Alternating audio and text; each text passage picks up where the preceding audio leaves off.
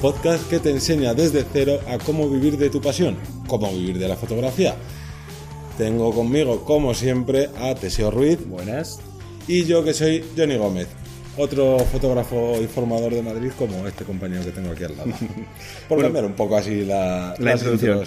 Cuéntanos, ¿de qué va hoy el podcast? Pues vamos a hablar de una duda que también se nos plantea al principio cuando vemos que podemos trabajar o que queremos trabajar como fotógrafos y fotógrafas, que es, ¿qué hago? ¿Hago de todo? Me intento dedicar a... Me especializo una rama, ¿no? Eh, voy a coger todos los trabajos que me, que me Exactamente. Voy a rechazar trabajos que no que vea que no sé hacer o que no he hecho nunca. O necesito el dinero, voy a coger todo. Entonces, primero de todo, hay que entender la diferencia entre generalista y especialista. Mm. Porque muchas veces se nos puede mezclar y puede haber un pequeño error ahí. Primero, hablaríamos de un generalista, ser una persona, repito, un fotógrafo que coge todos los trabajos. Si tiene experiencia bien, pero si no tiene experiencia, me quedo igual. Yo lo cojo todo porque más o menos voy a saber manejarme. Eh, son personas que a lo mejor no han dedicado el tiempo necesario para hacer ese tipo de especialidades.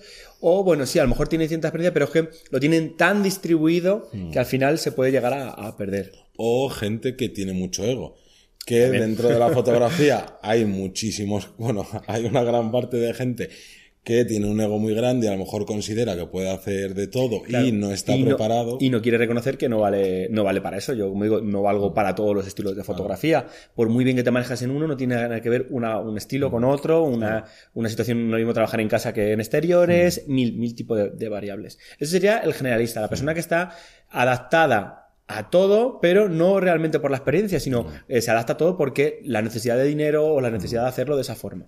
Y luego tenemos al especialista, que sería la persona que tiene la experiencia y la dedicación en un tema que lo sabe trabajar y lo sabe desarrollar. Pero ojo, no solo me vale un tema, tú puedes ser especialista múltiple, o sea, puedes tener varias especialidades. Puedes ser, eh, como en mi caso, formador, ¿vale? Retratista, eh, fotógrafo de bodas, tienes dos, tres ramas dentro del, del, árbol de la fotografía. Mm. Pero la clave es que tú tienes esa experiencia ahí. Yo no me dedicaría ahora mismo a fotografía forense a nivel profesional. ¿Por qué? Pues sí, sé hacer macros de bichos. Tengo una gran experiencia porque he trabajado con editoriales para hacer fotografía, pero no tiene nada que ver porque a lo mejor dicen, no, eso, eso es como fotografiar de cerca o de lejos, o que la iluminación, que sé que se busca con las pieles, ¿no? Que se necesita. Si lo mismo llegas ahí tú a fotografiar tu primera persona fallecida y vas con una cantidad de flashes y tal, y lo mismo es una falta de respeto porque ahí no puedes estar metiendo esas cosas o yo que sé, cien mil cosas. Hay mil, mil posibilidades que mm. la falta de experiencia hacen que en este caso no seas especialista de ello. Entonces, esos serían los dos claves que mm. diferencian el generalista del especialista. Repito, el especialista sí puede tener ciertas, no solo es un tema, puede tener varios temas, y el, generalista lo abarca todo, para bien y para mal. ¿Vale? Entonces, eso sería un poquito eh, la diferencia. Ahora vamos a hablar concretamente de cada uno de ellos.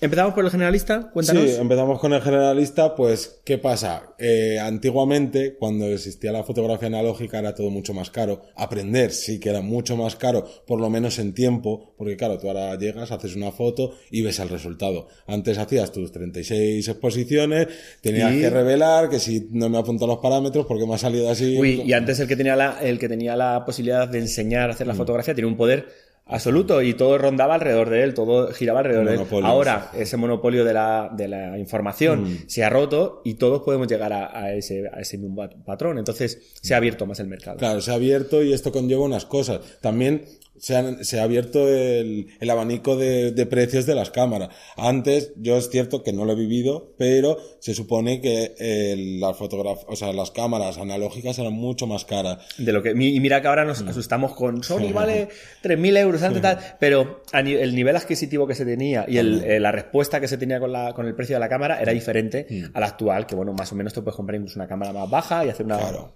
Ahora te puedes comprar una Canon, no sé, vi un 4.000D por 300 euros y cosas así o menos y antes... Y puedes empezar a ganar esa experiencia y manejarte. Todo esto, que no es malo, el, mm.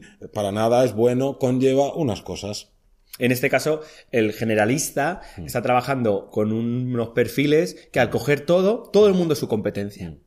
Ese es un mayor, el mayor problema generalmente del generalista. Si tú sabes hacer todo, entonces generalmente te van a contratar, como digo muchas veces, van a contratar a la cámara y no al fotógrafo. ¿Por qué? Pues porque tú seguramente al tener que hacer tantas cosas bajarás el precio porque eh, cobrar, por ejemplo, por un ejemplo, por una boda que es la primera boda que haces o la quinta, cobrar 1.500 euros, por poneros un ejemplo, pues no, no es lógico porque no tienes un portfolio y tal. ¿Qué vas a cobrar? Vas a cobrar mucho menos, por lo cual vas a tener que hacer un montón de mini trabajos. Habrá gente que, que cobre más, cobre menos, sea una competencia. Entonces, tienes una competencia directa con todo, además de que el resultado no va a ser tan potente Claro. como otros fotógrafos que se dediquen de forma concreta a ello. Claro, el generalista, el, el gran problema que tiene, más allá de si tiene más conocimiento, menos experiencia y demás, es que tú no puedes eh, competir por nivel a lo mejor de trabajo realizado y por tanto la única manera que te queda para competir es bajando precios.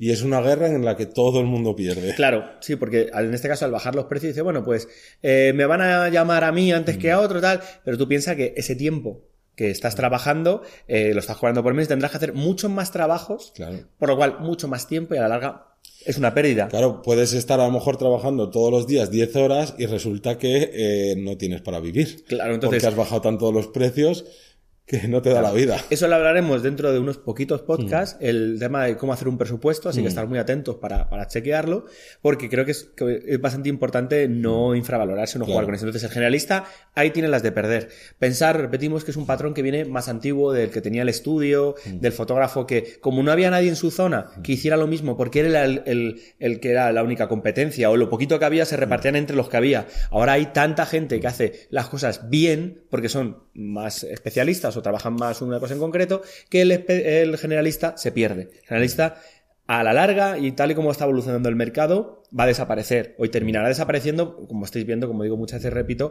las tiendas que antiguamente te hacían las fotografías de fotomatón, las bodas, las comuniones, te hacían todo el tipo de fotografías. ¿Cuántas aguantas de esas? Muy, muy pocas. Aquí, por ejemplo, donde resido yo, que es en Getafe, en Madrid, eh, había antiguamente 32 tiendas o 36 tiendas y actualmente quedan 3. Claro. 3, o sea, imaginaros, en un cambio de 20 años, segundo vaya avanzando, pues irá, irá evolucionando. Entonces, eso sería un poquito la parte del generalista. ¿Qué tiene de bueno? Entre comillas, pues que a lo mejor al dedicarte a tantas cosas vas a tener trabajo antes que el especialista, pero porque va a sonar, va- como digo, va a sonar flota, vas a tener una oportunidad y habrá un amigo que requiere una foto de no sé qué y tal, pero a la larga no estás plantando, no estás metiendo semillas, estás recogiendo lo que hay. Sí. Entonces, seguramente a la larga no vuelven a tirar de ti porque solo quieren la cámara, porque quieren un precio muy bajo, por, por ese tipo de cosas, ¿vale? Y luego tendríamos, por otro lado, El el, especialista. especialista. Cuéntanos. Pues es un tipo de fotógrafo que de primeras em, rechaza trabajos, por ejemplo, porque eh, No se adaptan, no se adaptan a, a su, a su propio. Primero, no se adaptan a lo mejor a su presupuesto, a su propio estilo, Claro. a la forma de trabajar. Si tú, por ejemplo, me vienes y me dices, oye, mira, quiero que hagas una fotografía, eh, a- bueno, hubo una, una tendencia de las de parto, en casa, parto natural. Yo no he hecho nunca parto natural, yo no te puedo cobrar por algo que nunca he hecho. Sí, me puedo defender, pero sería un poco por mi parte aprovecharme y decirme, este es el precio. Y habrá gente especialista que lo haya hecho, que tenga la experiencia y a lo mejor el resultado luego no es acorde con, ¿no? lo, con o, lo que se busca. o ese, por ejemplo, con un ejemplo tan específico, imaginaros que decís, sí, sí, yo puedo hacerlo porque como sé hacer, sé hacer buenas fotos, puedo hacer de todo. Pero lo mismo empiezas a ver ahí sangre, sangre, sangre Y y te te, de loco. desmayas. Y entonces hay que llamar a una segunda ambulancia. Entonces, Claro, esas son las típicas cosas que hay que tener en cuenta Mm. y que eh, en este caso, pues el especialista sabe defenderse en esa especialidad. Repito, puede tener varias especialidades, puede ser Mm. eh, pequeño multitarea, porque además hacéis otro tipo de estilo. No, no necesariamente solo, solo es una. claro. Pero generalmente también vienen un poco entrelazadas. O sea, tiene, tiene un poquito el juego. Podemos poner el ejemplo de fotógrafos de naturaleza y fauna que tengan un nicho de mercado, no quiere decir que, no, no, es que yo solo hago fotografías a, a cebras. No. O no, yo solo hago fotografías a mamíferos. No, porque puede hacer fotografías a mamíferos, que, grandes mamíferos, que no tienen nada que ver con fotografía a pequeños bichitos, ni tiene nada que ver Nada. con fotografía de eh, paisaje. Está haciendo técnicas y requisitos muy distintos de fotografía, pero sí que es un especialista. Claro, porque va trabajando de forma diferente. Yo, por ejemplo, en mi caso, yo soy eh, especialista en retrato, pero también trabajo mm, bodas. Claro. Entonces, eso se une, entonces, esa forma de dirigir, más que dirigir, porque yo muchas veces, como digo, no dirijo a las personas, pero el trato cercano, la forma de comunicar, que te entiendan, tal, todo eso, de una, puedo, puedo cogerlo y engancharla a la otra. Claro. Esto hace que, bueno, pues me tenga ciertas facilidades en, en- en ambos. Pero una persona a lo mejor que llega de hacer fotografía eh, nocturna, de preciosas auroras boreales, y luego se mete a hacer eh, pues eventos. No tiene nada que ver los tiempos, el equipo, bueno, todo el Claro, material. nosotros que ambos más o menos nos parecemos porque somos fotógrafos y formadores, pues a final de cuentas tenemos mucho trato con las personas. Hmm. No es lo mismo que de repente, pues, haciendo la broma de irte a fotografiar a una persona que está muerta. Claro, que hablábamos antes. O cuántas veces, cuántos conocéis vosotros, profesores o profesoras que habéis tenido en la escuela, que eran estupendos, tenían una formación de la leche y luego no sabían transmitir. Claro. Pues esto pasaría igual. Tú puedes tener eh, mucho conocimiento en algo, pero no defenderte bien, aunque sea fotografía, aunque sea con la misma cámara, hacer otro estilo de fotografía. Exactamente. Entonces, el especialista tiene que partir de la idea que yo, a mí se me da bien una cosa o varias, me gusta trabajar una cosa o varias, no tiene por qué darse el 100% bien, pero no voy a todo. Si pasado mañana me llaman para hacer eh, comuniones y yo no quiero trabajar comuniones, pues tendría que en este caso, como digo, echarme para atrás. ¿Que necesitamos el dinero muchas veces? es cierto, en ocasiones, depende de la situación en la que estéis, necesito un dinero o no, puedo probar, puedo... Pero siempre habría que dejarlo bien claro y aún así no creo que te vuelvan a llamar a ti o no creo que vuelvan, porque generalmente son cosas muy concretas cuando te contratan a tu cámara, porque tú no estás en las redes por eso. Te encuentran, por ejemplo, y haces unos retratos estupendos. Y resulta que un amigo tuyo te dice, oye, pues mira, me voy a ir a tal sitio y necesito unas fotografías de la localización. De un interior, por ejemplo, de mi casa, que la voy a vender. Claro, te han visto la cámara, tiran de ti, pero porque saben que eres fotógrafo. Esa persona generalmente a lo mejor te puede recomendar, pero no creo que de ahí vaya a salir mucho más trabajo de una forma exponencial, a menos que sea una empresa. A lo mejor, bueno, habría, habría que tener muchas casualidades. Pero claro, está más complicado. Yo lo que también quiero decir es que seguramente estéis pensando, no, no, si yo prefiero ser especialista, pero no, o sea, como he empezado hace poco o estoy empezando, no puedo plantearme el decir, quiero, voy a rechazar solo trabajos de estos porque a lo mejor no me está llegando nada más que un trabajo al mes y tengo que hacer todo. Esto se consigue con tiempo y esfuerzo. Claro. O sea, se, se entiende que si tenéis la necesidad, a ver, si, como digo, tenéis esa necesidad tan fuerte, pues sí, podéis hacer, al principio coger varios trabajos, pero es que seguramente, repito, a la larga no estéis aportando, no estáis Claro. sembrando y preparando para luego esa especialidad. Y yo me refiero más a que si tú quieres especializarte en un determinado tipo de fotografía o un, dentro de unos estilos, como estamos hablando, que hay algunos que se unen unos con otros, es muy importante que tú también muestres solo ese tipo de fotografía a tus clientes. Si tú coges, le muestras de todo, pues no, la gente no te va a contratar. no te va a valorar tanto Exacto. como si eh, fueras el especialista de. Claro. Porque claro, al ver que tú trabajas un tipo de fotografía brutal, dices, guau, me encanta tal, no sé qué, pues me quedo contigo porque he visto a otros que sí que hace de todo, pero es que tú pareces mm, más especializado. Claro. Vale, yo por ejemplo en este caso eh, tengo las redes separadas, repartidas, y yo tengo mi web de tu fotógrafo de bodas, que la gente no llega ahí porque me conoce como Teseo Ruiz, Claro. llega porque ha visto otro trabajo en otro lado y luego resulta, anda, si tú eres Teseo Ruiz que también haces ese tipo de material. Tú lo puedes separar, lo puedes incluir todo en tu marca personal, depende un poco de ti, pero tú puedes tener esas especialidades. Claro. Si, por ejemplo, queréis eh, trabajar con fotografiando mascotas, pues lo que tendréis que mostrar a vuestros clientes, ya sea en el mundo online o en el mundo offline, en el mundo real, Sí. es mostrar mm, fotografías de ese estilo, porque lo primero, está- estaréis aprendiendo bien ese tipo de fotografía y al ser lo único, entre comillas, que muestras, pues al final te van a contratar para eso. Claro, se, se- se ve bastante más, más claro. Y entonces, repetimos, vamos a hacer un pequeño resumen, que yo creo que, que abarcaría un poquito todo. Hablaríamos que el generalista tendría demasiadas posibilidades, que de primeras puede parecer algo positivo, pero nosotros creemos y confiamos que no es así, que a larga es, es negativo.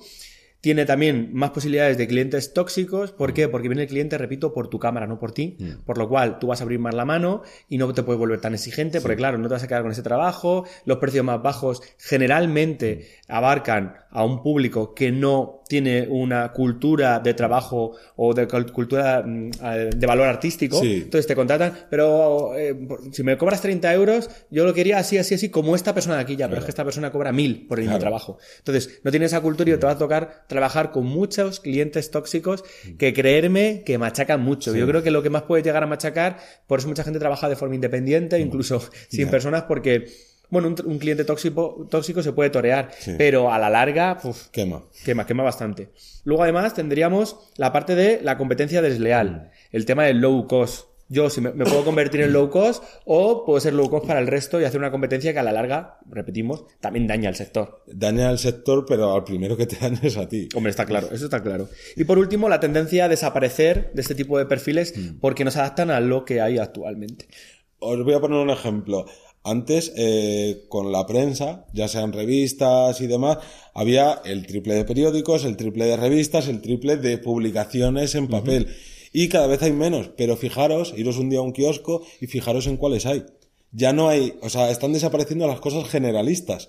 Y es que esto es un ejemplo que a, a lo mejor es muy fácil de ver en periódicos, pero va a ir pasando en fotografía y en muchos más ámbitos de trabajo, laborales y demás. Se van cerrando los nichos, se van cerrando las posibilidades y al final buscan una revista para algo en concreto porque saben que esa gente sí que va a comprarlo, sí va a tirar de ello y no una general que al final te van a explicar un poquito de cada una y no, no, no vas a querer comprarlo porque no te interesa el resto. Y el, y el tema de que cada vez hay más información y tenemos más acceso a todo gracias a Internet, claro, te vuelves loco con tantas cosas y al final todo el mundo, todas las cosas se van haciendo cada vez más especializadas en algo. Entonces en fotografía no queda otra que suceda esto Que suceda en todo. Entonces, hablando del perfil especialista, tendríamos la posibilidad de saber cuál es tu camino. Mm. ¿Qué quiere decir esto? Al ser especialista en algo, fotógrafo de mm, eh, paisajes, vale, sabes qué material tienes que hacer, cómo, o hacer un pequeño estudio de mercado, que ya hablaremos más adelante de ello, eh, cuáles son las cosas que tienes que tener en cuenta en el estudio de mercado, qué palabras clave, qué precios hay, qué tal. No, que abarcas y dices, vale, yo hago todo tipo de fotografías y cuando tenga alguien, oye, ¿cuánto cobras? Pues no sé, 50 euros. No, no sabes ni cómo está el mercado porque no te da tiempo a mirar todas las posibilidades. Entonces, como digo, especialista tienes el camino bien marcado. Dos, los clientes generalmente se adaptan a tu estilo de fotografía. Generalmente. Quiere decirse que no contratan a la cámara, te contratan a ti porque han visto tu trabajo y quieren lo mismo. Y les gusta lo que tú haces. Ya no te tienes que estar peleando como ese, ya no solo por el tema de que te pague poco y te exija mucho, porque claro, lo mismo te está pidiendo esa persona algo que tú dices, es que esto está mal, pero esa persona lo quiere. Entonces, al ser especialista ya todos, hay muchísimos de esos problemas que te- ya te los has apartado. Es claro. una satisfacción Mm. brutal cuando la gente te contrata para eh, que tú hagas lo que tú consideras que es lo más oportuno. Claro. Mm. Parece una tontería, pero da un valor a tu tiempo, a tu trabajo, a tu esfuerzo. Para mí me parecen unos pilares centrales para poder vivir de la fotografía durante mucho tiempo y estar haciendo el mismo trabajo, el mismo trabajo entre Sí. comillas, durante mucho tiempo. Tres, existe menos competencia. Entre comillas, hay menos competidores. Sí que es cierto que lo que hay puede ser más de nicho y tal, pero al final lo bueno es que nos conocemos entre nosotros casi. Yo, por ponerte un ejemplo, a ver, formadores en Madrid hay muchísimos, pero, por ejemplo, toda la parte eh, sur donde vivo yo, me conozco prácticamente todos los formadores, he hablado con todos, sé cómo funcionan, entonces vas estableciendo un poco un, un perfil, Sí. un eh, cómo está el mercado actualmente ahí. Sin embargo, si estuviéramos tan abiertos, no sabes muchas veces por dónde empezar. No, y tenemos menos competencia, lo que pasa que también esa competencia es de más alto nivel. También nos exige mayor nivel, mayor estar, pero dentro de esa competencia, eh, al final de ser menos, es más fácil destacar si haces algo un poquito más diferente. Entonces, va un poco de la, de la mano. Y por último, la tendencia es que aumente este perfil de fotografía, porque, lo decías tú, como hay más competencia, tienes que destacar todavía más por algo más concreto. Ya no vale, hago retratos, ya eh, hago retratos de recién nacidos, hago retratos de eh, deportistas de élite Sí. que a lo mejor se te da muy bien hacer retratos de familias, pero dices de deportistas de élite porque ya tienes un nicho ahí que sabes que van a entrar al trapo, que van a poder eh, aportar y que no va a haber otro especialista de fotografía de, de deportistas, por ejemplo. Así que ese sería un poquito todas las partes, la- el resumen de especialista y de, Generalista. del generalista. En esta parte, destacaros también como detalle el tema del marketing, porque nos lo hemos dejado un poco ya apartado. Hemos hablado de más o menos a nivel fotográfico, pero ¿qué pasa con el tema del marketing en las redes, el tema del SEO y demás? Cuéntanos un poco. Pues a ver, el tema del marketing es fundamental por dos, dos ámbitos. Uno es, si tú tienes un nicho de mercado, tienes un nicho de clientes. Tienes que, no puedes o no tienes que intentar abarcar a todos los clientes, porque te pasa como cuando eres el fotógrafo generalista. Disparas eh, al aire y a ver si le doy a alguno que caiga y, y me dé alimento aquí abajo. Entonces tienes una franja menor, sí que es cierto que vas a menos gente, pero esa gente es más fiel. Claro. Porque han llegado a ti y generalmente se hace su buen trabajo. Como digo, el que trabaja bien tendrá trabajo porque más tarde más pronto se terminará No, contratando. y es más fácil convencer, por así decirlo, a esa persona que te contrate que a no a una que pase por la calle y vayas con tu flyer de soy fotógrafo, ¿quieres fotos? Te va a mirar con cara de loco. Si yo no quiero, no te he pedido nada de eso. Pues esto es lo que nos pasa con eh, también con el tema del, del marketing. Y dentro del marketing también la marca personal. La marca personal es muy importante para lo que hablábamos de que cuando estamos en un sector que hay menos fotógrafos, hay menos competencia, pero también es cierto que todos esos esa competencia es de un nivel un poquito más alto, es fundamental tener una buena estrategia de marca personal para diferenciarte del de al lado, que puede ser igual de bueno, mejor o peor, pero hay que Pero hay que diferenciarse. ahí para, para llevar Mm. a ese público hasta ti. Vale, perfecto. Yo creo que como resumen y como mm, asterisco que hemos metido ahí como, Pincelada. sobre el marketing Sí. está muy bien. Vamos a hablar de la pregunta de la semana, De la que recordar que nos podéis escribir en la web vivirdelafotografía.es, hacer algún comentario sobre ello, que esto da para, esto da para, para charla después de comer, de, Claro. de sobremesa de tres horas hablando de experiencias. Porque esto es lo que opinamos nosotros, la- por lo que dices tú, la experiencia que tenemos y demás, pero a lo mejor vosotros pensáis que no, que habría una tercera categoría, no lo sabemos. Pues Para eso tenemos el foro en la web, o bueno, podéis también dejar un comentario en YouTube, en iVoox, en, en iTunes, pero lo bueno que tiene de que lo dejéis en la web es que tenemos esta interconexión porque con los test, que no me sale ahora la palabra, con las con las encuestas, correcto. con las encuestas pues vamos viendo, nos vamos conociendo y vamos creando así como un poco de Y- y- comunidad. Y que es información fundamental que muchas veces no sabes si, si la gente más especialista, a lo mejor todos sois mucho más generalistas o no. Mm. Bueno, está bien ver, verlo así. Entonces, la pregunta en este caso Mm. de la semana sería: ¿qué tipo de planteamiento fotográfico haces? Sí. O sea, quiere decirse, ¿estás más enfocado al generalista? ¿Estás más enfocado al especialista? Mm. Vale, defiéndelo, coméntanos. Oye, pues yo hago esto y por esto a lo mejor te funciona de una forma al generalista, te funciona muy bien como generalista. Oye, estupendo. Que a lo mejor como especialista no te encuentras o no estás cómodo en, un- en una rama y no sabes si cambiar o no. Todo esto son dudas que estamos aquí para, repito, ayudaros en este año 2019 cargadito de posibilidades, cargadito de posibilidades que confiamos en vosotros para poder seguir adelante y poder, repetimos, vivir de lo que te apasiona, vivir de la fotografía y que estamos seguros que, que lo vais a conseguir. Nosotros por lo menos nuestro apoyo lo tenéis. Y si te gusta esto que os estamos contando cada semana, ya sabéis que nos podéis ayudar a compartirlo, a pues eso, eh, esa respuesta positiva, ese feedback, compartiéndolo, dándole a like, suscribiéndose, todo el- eh, las distintas redes. lo de siempre, ya lo sabéis. Así que nada más, nos vamos a ir despidiendo. Un saludo a todos, muchas gracias y nos escuchamos el próximo lunes. nos vemos. Chao.